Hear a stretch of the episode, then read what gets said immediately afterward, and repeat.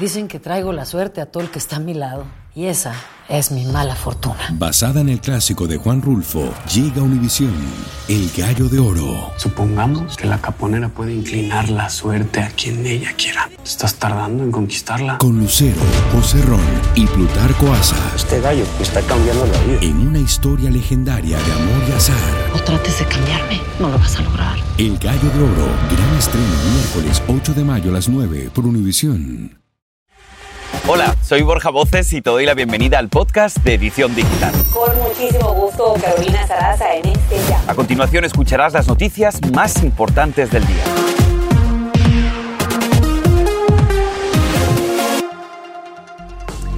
Esto es lo que debes saber a esta hora. Vamos a comenzar con lo último en relación con el expresidente Donald Trump y las acusaciones que le esperan en una corte de Atlanta por presuntamente querer revertir los resultados en las elecciones del 2020 en el estado de Georgia. Pues ojo con esto, mucha atención, porque esta semana podría marcar la culminación de la investigación de más de dos años y medio y que ha puesto a ese estado en el centro de esta controversial elección. Nos conectamos en este momento con el abogado Ángel Leal. Abogado, como siempre, bienvenido a la edición digital. Y son palabras bastante fuertes, acusaciones, conspiración, incluso el punto número 6 de haberle pedido directamente al ex vicepresidente Mike Pence que violara la ley, la constitución. ¿Qué tan grave, abogado, es todo esto? Sumamente grave, porque lo están acusando bajo una ley que generalmente se utiliza para organizaciones delictivas, eh, en pocas palabras, la mafia y estamos hablando la, de la ley de organizaciones eh, influidas por corrupción y extorsión, RICO, Racketeer Influence Corrupt Organizations. Entonces, ¿qué pasa? Que esa ley abarca todos los aspectos de la presunta conspiración para privar a los votantes de Georgia de su voto y eh, revertir el resultado electoral. Abogado Leal, siempre le preguntamos, pero si usted estuviera en el equipo de defensa de Trump después de estos dos meses horribles en los que ha recibido cuatro acusaciones formales, ¿qué, le diría? ¿Cuál sería su recomendación para, para él? Bueno, eh, la primera sería de que deje de dirigirse directamente a posibles testigos. Cuando la jueza Chukan, en el caso del 6 de enero del Distrito de Colombia, le advirtió, el magistrado, la magistrada le advirtió de que no se comunicara y que no amenazara testigos. No, él eh, envía un tweet, bueno, un tweet en Truth Social, donde él le pide al que en, aquel entonces el teniente gobernador de, Georgia, Duncan, Jeff Duncan, de que no testifique antes del gran jurado. Eso pudiera ser una violación de las condiciones de libertad en el caso federal del 6 de enero. Entonces es muy importante de que se eh, trate de no eh, dirigir específicamente a testigos o personas quien tengan que ver con estos casos porque le pudiera poner en peligro la libertad condicional que él disfruta actualmente. Ahora también algo preocupante es el tema que el expresidente Donald Trump ha dicho una y otra vez que estaba preocupado por la seguridad de las máquinas de votación, pero en esta acusación se lee exactamente cómo se dice que el expresidente Donald Trump habría intentado acceder a documentos secretos como boletas de votación o como también máquinas. Entonces, ¿qué dice todo esto de la conducta del expresidente, presunta conducta? Bueno, son alegaciones y se tiene que eh, demostrar culpabilidad más allá de una duda razonable. Es el nivel de aportación de pruebas más alto. Hay 19 co-conspiradores que están nombrados en este caso particular, pero, y, pero acusan de actividades delictivas bastante amplias. Estamos hablando de eh, actividades delictivas incluyendo, pero no limitado a declaraciones falsas, escritos falsos, eh, eh, tratar de presentarse como oficiales públicos o gubernamentales, falsificación de documentos, presentar documentos falsos, influenciar testigos, robo de computadora, intervenir o entrar a computadoras ilegalmente, invasión de privacidad con las computadoras, conspiración de defraudar al Estado de Georgia y actos teniendo que ver con robo y perjurio. Y también parte del problema, abogado, es que mucha de esa evidencia hoy en día es pública, las llamadas y mensajes. Como siempre, abogado, Qué bueno que está con la edición digital. Muchísimas gracias. Es una auténtica locura lo que estamos viviendo, sin duda algo sin precedentes en la historia de los Estados Unidos, porque como bien decimos, esta es la cuarta acusación formal en contra del expresidente. Quizá yo creo, Carito, según los abogados que hemos consultado, los cargos más graves que está enfrentando el expresidente sean los que tienen relación con el ataque al Capitolio del 6 de enero del 2021, es decir, la tercera acusación que presentamos. Sin embargo, también hay otros casos pendientes que podrían complicar aún más su contienda presidencial. León se conecta, como siempre, con la edición digital, nuestra familia, para contarnos un poquito más, Andrea, de cuáles son. Así es, chicos. Hay otros más. Y es que, por ejemplo, en septiembre del 2022, la fiscal general de Nueva York presentó una demanda contra Trump alegando que había cometido fraude al tergiversar su patrimonio neto y las valoraciones de varias propiedades para engañar a bancos y prestamistas. La demanda nombra a tres de los hijos de Trump, así como a la organización Trump y busca prohibir permanentemente a la familia operar negocios en el estado de New York. Se espera que este juicio vaya a juicio en octubre de este año. Además, otro caso es el 30 de marzo. Un gran jurado votó oficialmente para acusar a Trump luego de que su ex abogado Michael Cohen confesó que pagó 130 mil dólares a la actriz Stormy Daniels para evitar que divulgara su historia sobre una supuesta aventura con Trump durante la campaña presidencial del 2016. Cohen sostiene que Trump le indicó que hiciera el pago y le reembolsó el costo en una serie de pagos que luego encubrió. Este juicio está actualmente programado para el 25 de marzo del 2024. Y finalmente, en julio de este año, también el exmandatario fue acusado de tres cargos adicionales en el caso de los documentos clasificados que dicen escondió un lago. Trump habría conspirado con dos empleados para destruir las imágenes incriminatorias de las cámaras de seguridad. Este juicio de Trump, en cambio, está programado para comenzar el próximo mayo del 2024, chicos.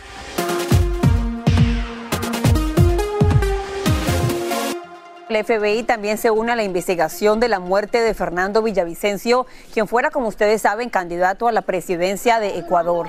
Las autoridades aseguran que una comisión de dicha agencia federal se estará reuniendo con la Fiscalía, la Policía y el Ministerio de Interior para dar inicio a las primeras acciones investigativas de este terrible crimen. Y justamente el partido político de Villavicencio sustituyó al ex candidato con Cristian Zurita, quien estará asumiendo las riendas del llamado movimiento Construye de cara a las elecciones presidenciales de este próximo 20 de agosto. El nuevo aspirante conversó en exclusiva con nuestra colega Vilma Tarazón en Quito y habló de la muerte de su amigo de Fernando Villavicencio.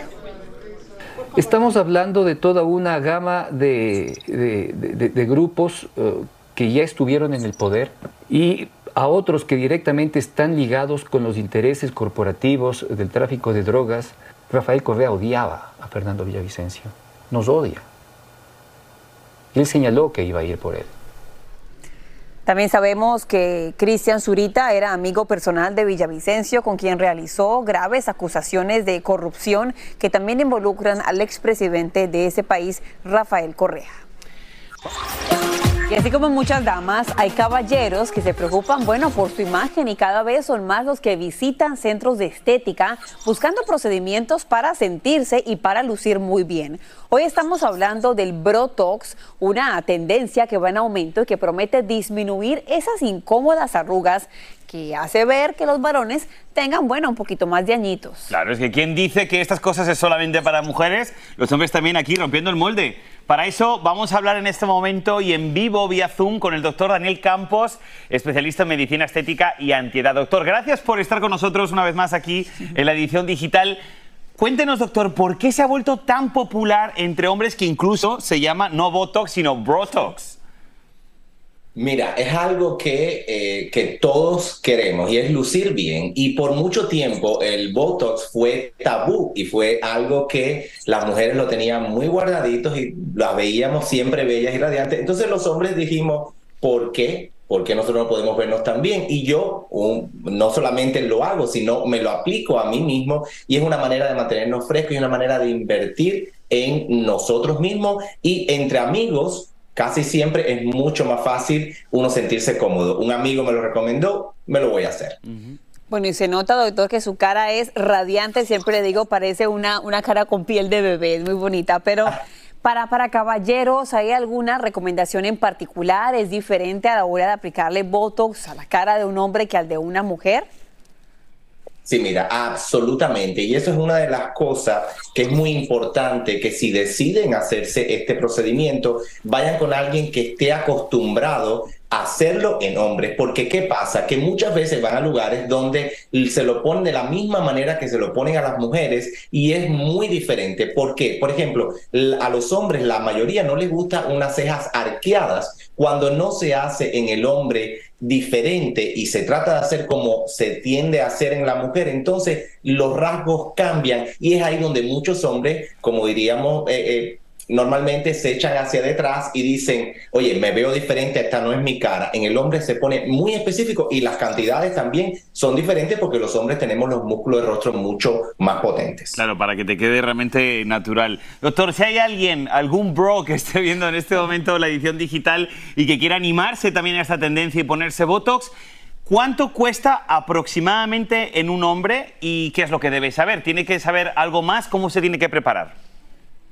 Mira, en un hombre generalmente es un poco más costoso que en una mujer, ya lo decía, porque los músculos son más fuertes, y el precio va entre los 560 y 700 dólares. Por ejemplo, en mi caso, yo voy a cumplir 50 años, me lo vengo poniendo hace 12, 15 años y ya yo estoy en 72, 78 unidades, que son aproximadamente 720, 780 dólares. Eso sí, es muy importante que si van a invertir en este tratamiento, entiendan que número uno no es permanente, que dura entre 4 y 5 meses, y número dos, que tienen que cuidarse en la casa también con cremas, porque el hacerse esto no garantiza que la piel va a estar perfecta, sino también el cuidarse a diario y ponerse mucho protector solar, porque eso es lo que mantiene la salud y la juventud de la piel. Pues son excelentes recomendaciones. Mucha gente piensa que hay que ponerse botox cuando ya está la arruga, pero no, hay que hacerlo de manera preventiva para que no salga, ¿verdad, doctor? Eso, muy bien. ¿Cómo me lo sé? ¿eh? ¿Cómo tengo la lección aprendida? Eh? Para ¿Cómo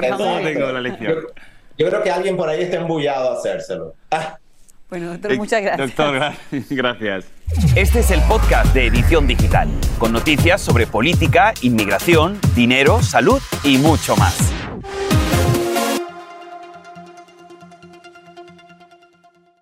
Dicen que traigo la suerte a todo el que está a mi lado. Y esa es mi mala fortuna. Basada en el clásico de Juan Rulfo, llega Univisión, El Gallo de Oro. Supongamos que la caponera puede inclinar la suerte a quien ella quiera. ¿Estás tardando en conquistarla? Con Lucero, José Ron y Plutarco Asa. Este gallo está cambiando la vida. En una historia legendaria de amor y azar. No trates de cambiarme, no lo vas a lograr. El Gallo de Oro, gran estreno miércoles 8 de mayo a las 9 por Univisión. Y ahora regresamos con el podcast de Edición Digital con las principales noticias del día. Vamos a cambiar totalmente de información, pero miren, ya verán porque es muy interesante. Las personas que no han podido tener hijos de manera tradicional tienen la opción de acceder a bancos de esperma, así como a tratamientos que debido a la alta demanda hoy en día cuestan decenas de miles de dólares. Claro, esto ha hecho crecer la industria de la donación de esperma, que si bien no está prohibida, pero en el mercado negro conseguir esperma puede tener graves consecuencias. Nuestra colega Andrea León ha investigado y esto es lo que encontró. Preste atención.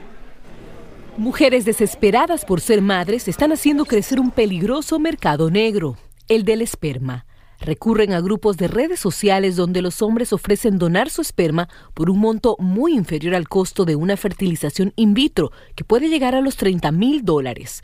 Pero eso viene con demandas. Algunos hombres exigen tener sexo con la mujer a ser inseminada.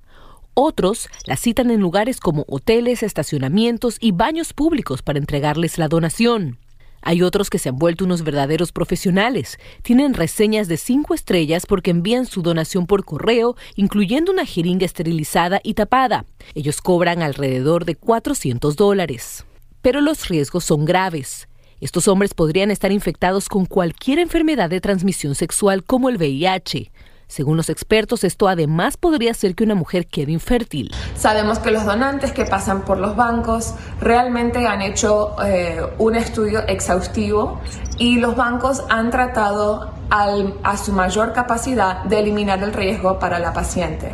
Por este motivo, siempre el especialista en reproducción va a favorecer que la paciente venga al centro, se haga los estudios o los requisitos eh, necesarios para seguir adelante con el procedimiento.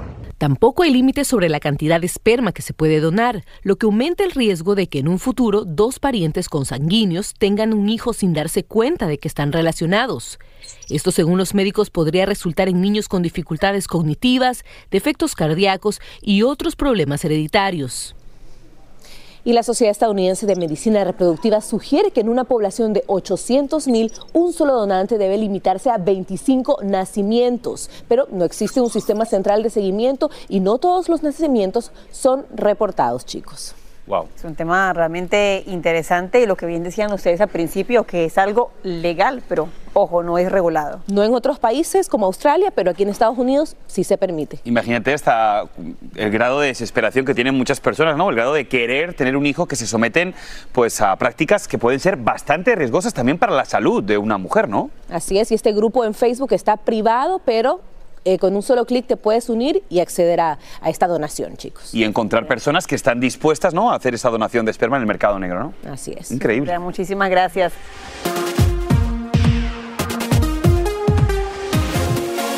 Cambiando de tema, parecen reales, pero no lo son.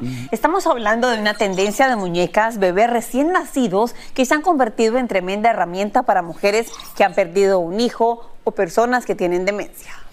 Pues bien, en México está Alexa Berrick, esta escultora que junto a su madre han creado estas muñecas tan realistas. Pues Alexa, muchísimas gracias por estar con nosotros aquí en la edición digital. La verdad que te vemos y estamos muy sorprendidos. Para muchas mujeres tiene un propósito. Cuéntenos de eso específicamente, mujeres que tal vez han perdido a un hijo o a una hija.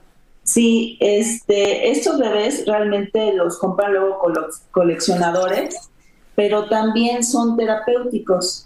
O sea, hay gente que ha perdido incluso exactamente bebés y les ha ayudado a, superar un poco o a calmar ese sufrimiento que tienen, ¿no? También, por ejemplo, me ha tocado gente que tiene el nido vacío, que se van los hijos y también les ayudan. Los han llevado también incluso a hospitales con gente mayor y eso les ayuda mucho en, los asilos para la gente de tercera edad también les ayuda, son terapéuticos. Alexa, cuéntanos cómo surge la idea de la creación de estos muñecos tan reales. Pues este, mi mamá también es artista plástica, es escultora, y nosotros hacíamos prótesis de mama, de diferentes cosas, y con este mismo material se nos ocurrió también incursionar en hacerlo en bebés, ¿no? Y así, así empezamos. Alex, nos gustaría también saber cuánto tiempo toma hacer una de estas muñecas o muñecos tan reales y el coste que tiene para el cliente. Más o menos son como de dos a tres meses. Entonces es más o menos el tiempo que, que se ocupa en realizar ese tipo de piezas. ¿Y el cliente puede elegir la cara que quiere para su muñeco? Sí, hay modelos que nosotros, bueno, que yo hago así, y hay personas que también dicen, oye, ¿me puedes, puedes hacer a mi hijo cuando era pequeño? Y con fotos se hace la escultura y también así es, hay gente que lo ha pedido, ¿no? Bueno, pues Alexa, muchísimas gracias por haber estado con nosotros aquí en la edición digital. Te mandamos un fuerte abrazo y gracias por todo.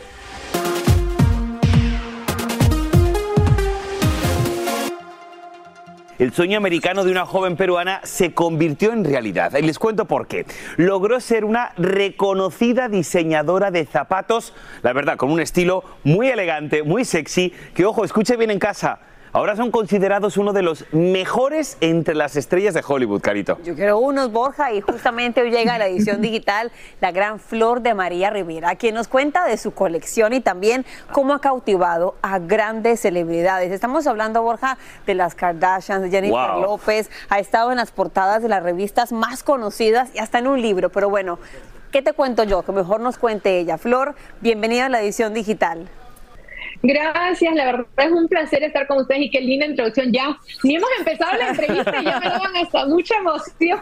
¿Cómo comienza esta maravillosa idea de ingresar en este mundo tan difícil? Yo me acuerdo cuando arrancaste, tú a las mujeres dices reina, queen. ¿Cómo, cómo es que inicia esa, esa historia? Bueno, yo desde que era chiquita, Carito, me han encantado los zapatos. Entonces yo llegué a coleccionar más de 500 pares cuando tenía un blog de moda. Entonces fue un momento que yo me encontraba, que yo después de coleccionar tantos zapatos, realmente no encontraba lo que estaba buscando, ¿no? Que eran muchísimas cosas, que sean zapatos versátiles, que sean de buena calidad, cómodos y que sean que cuando alguien te mira sean, como digo yo, que causen sensación. Entonces ahí es como nace la idea en el 2017 y a través de esa idea dije, llegó el momento, voy a lanzar mi línea sin realmente pensar todo lo que venía después, pero fue en el 2007 que tomé esa decisión y bueno, el resto, como lo dicen ustedes, ya es historia prácticamente, ¿no? Ahora, ¿por qué crees que has tenido tanto éxito, Flor? Yo siento que cuando uno hace algo de corazón, porque realmente amas, cuando te esfuerzas, cuando eres disciplinada, cuando tienes mucha constancia y trabajas duro, yo creo que eventualmente las cosas se dan, ¿no? Como lo dices tú, no ha sido un camino nada fácil, me han cerrado muchísimas puertas, me han dicho que no, pero ahí es cuando yo digo, ¿no? Que uno tiene que creer en sí mismo, porque el camino es largo, el camino es duro, pero mientras tú te mantengas firme, tengas convicción y sabes a dónde vas, yo creo que tarde o temprano vas a llegar a, a alcanzar tus sueños, ¿no? Y te pregunto, Flor, ¿qué crees tú que diría tu papá desde el cielo al darse cuenta que su niña Flor Mm. logró todos sus éxitos? Yo siento que mi papá debe estar muy orgulloso, muy feliz porque él fue mi mayor, una de mis mayores inspiraciones junto a mi mamá y yo todo lo que soy se lo debo a la educación que mis padres me dieron.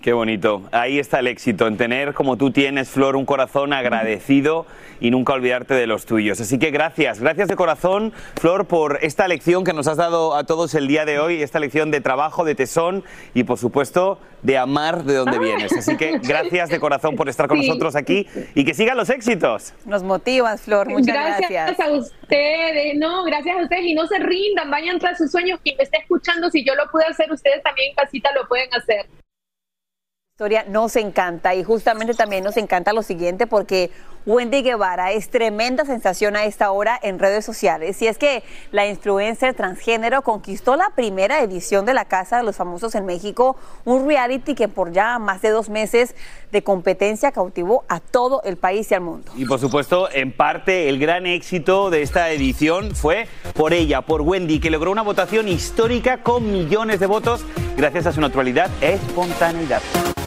Y así termina el episodio de hoy del podcast de Edición Digital. Síguenos en las redes sociales de Noticiero Univisión Edición Digital y déjanos tus comentarios. Como siempre, muchas gracias por escucharnos.